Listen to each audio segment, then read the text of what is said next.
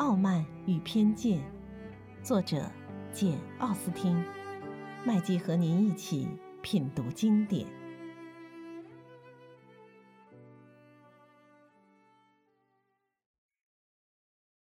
第十二章。第二天吃早饭的时候，贝内特先生对太太说道：“亲爱的，我希望你吩咐管家把晚饭准备的好一些，因为我料定家里要来一位客人了。”你指的是谁，亲爱的？我真不知道有谁要来，除非莎乐特·卢卡斯碰巧会来看看我们。我想我拿平常的饭菜招待他就够好的了。我不相信他在家里经常吃得这么好。我说的这位客人是位先生，又是个生客。贝尼的太太两眼闪射着光芒。一位先生，又是个生客，正是宾类先生。哦，Jane，你从来没露过一点口风，你这个狡猾的东西！啊，宾类先生要来，我真是太高兴了。不过。天哪，真不巧，今天一条鱼也没有了。莉迪亚，好宝贝儿，帮我摇摇铃，我这就吩咐希尔。不是宾利先生要来，丈夫说道。这位客人啊，我一生都没见过面。这句话让全家人吃了一惊。贝内特先生见太太和五个女儿急巴巴的一起来追问他，不由得十分得意。他拿他们的好奇心打趣了一阵之后，便解释说：“大约一个月以前，我收到了那封信；大约两个星期以前，我写了回信，因为我觉得这是件比较棘手的事，需要趁早处理。信是我的表侄 Collins 先生写来的。我死了以后，他可以随时随意把你们撵出这座房子。”哦，天哪！太太叫起来了：“听你提起这件事，我真受不了！请你别谈那个可恶的家伙了。你的财产不传给自己的孩子，却让别人来继承，这是天下最冷酷的事情。假如我是你，我早就设法采取点对策了。” Jane 和 Elizabeth 试图向母亲解释一下什么叫限定继承权，他们以前也多次向她解释过。可惜，这是贝内特太太无法理解的一个问题。她还在继续破口大骂，说自己的财产不能传给五个亲生女儿，却要送给一个和他们毫不相干的外人，实在太残酷。贝内特先生说：“这的确是一件极不公道的事。寇林斯先生要继承朗伯恩的财产，这桩罪过他是无论如何也洗刷不清的。不过。”你要是听听他这封信，了解一下他如何表明心迹，你就会消掉一点气。不，我肯定不会。我认为他给你写信本身就很不礼貌，又很虚伪。我就恨这种虚伪的朋友。他为什么不学他爸爸那样跟你吵个不休呢？哦，是呀，他在这一点上似乎还有些顾全孝道。这你从他的信里听得出来。肯特郡威斯特汉姆附近的亨斯福德，十月十五日。亲爱的先生，你与先父之间发生的局域，一直使我感到忐忑不安。自先父不幸去世以来，我屡屡想要愈合这裂痕，但是一度却犹豫不决，心想：一个先父一向与之以仇为快的人。我却来与其求和修好，这未免有辱先人。不过，我现在对此事已打定主意，因为算我三生有幸，承蒙已故刘易斯·德布尔爵士的遗孀凯瑟琳·德布尔夫人的恩赐，我已在复活节那天受了圣旨。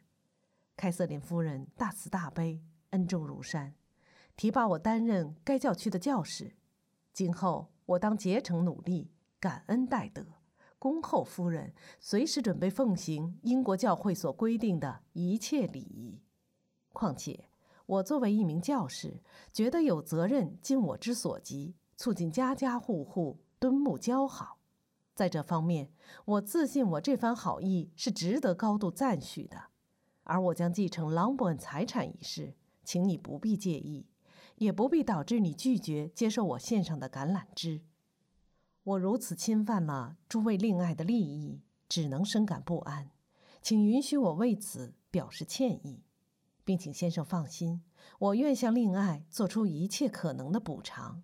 此事容待以后详议。倘若你不反对我种门造访，我建议于十一月十八日星期一四点钟前来拜谒，亦或在府上叨扰至下星期六为止。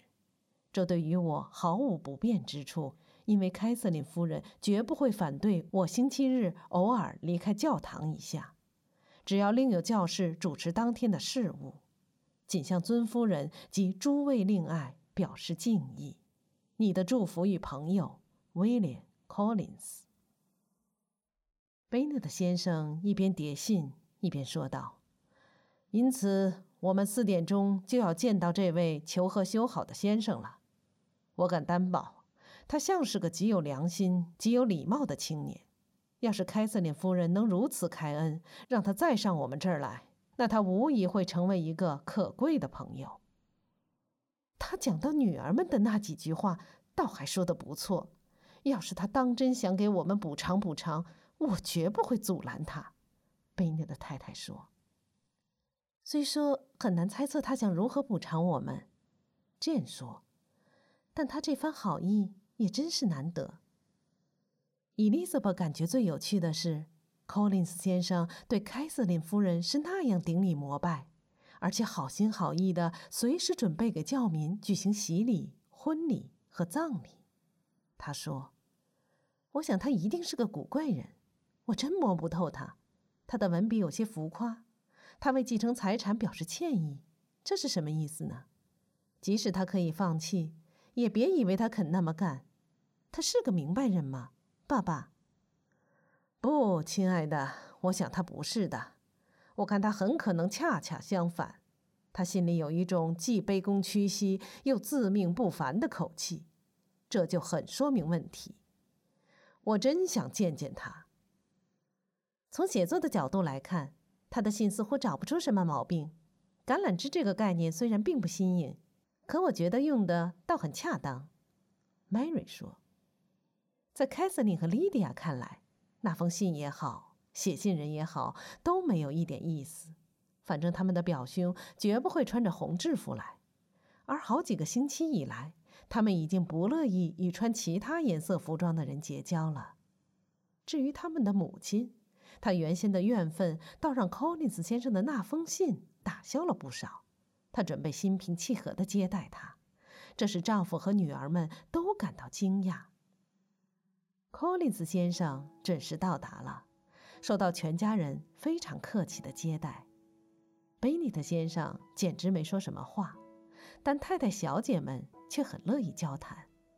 而 Collins 先生似乎既不需要别人怂恿，也不喜欢沉默寡言。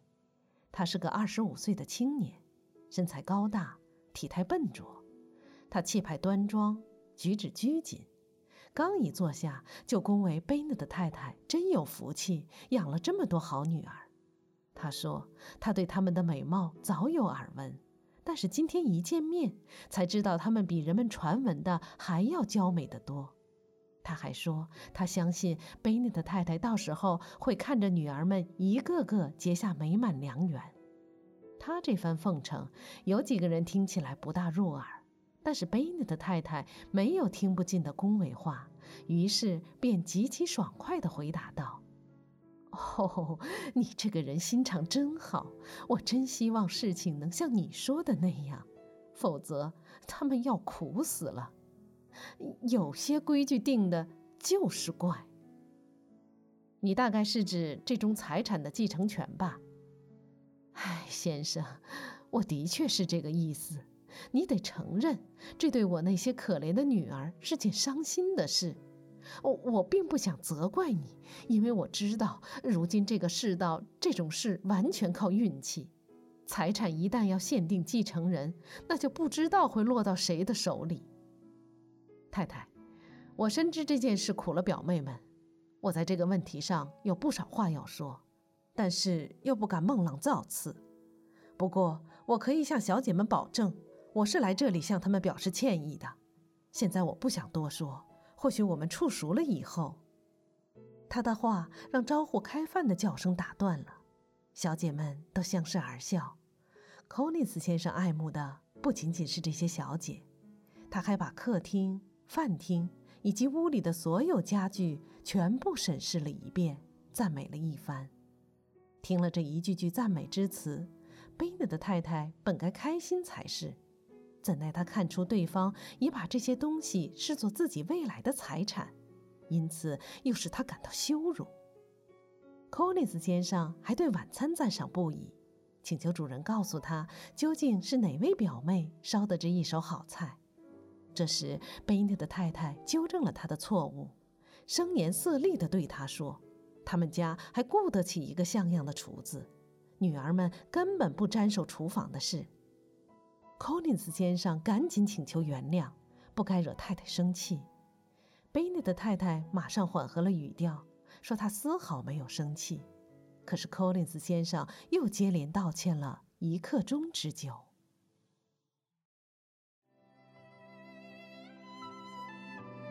品读经典，体味人生，欢迎订阅收听。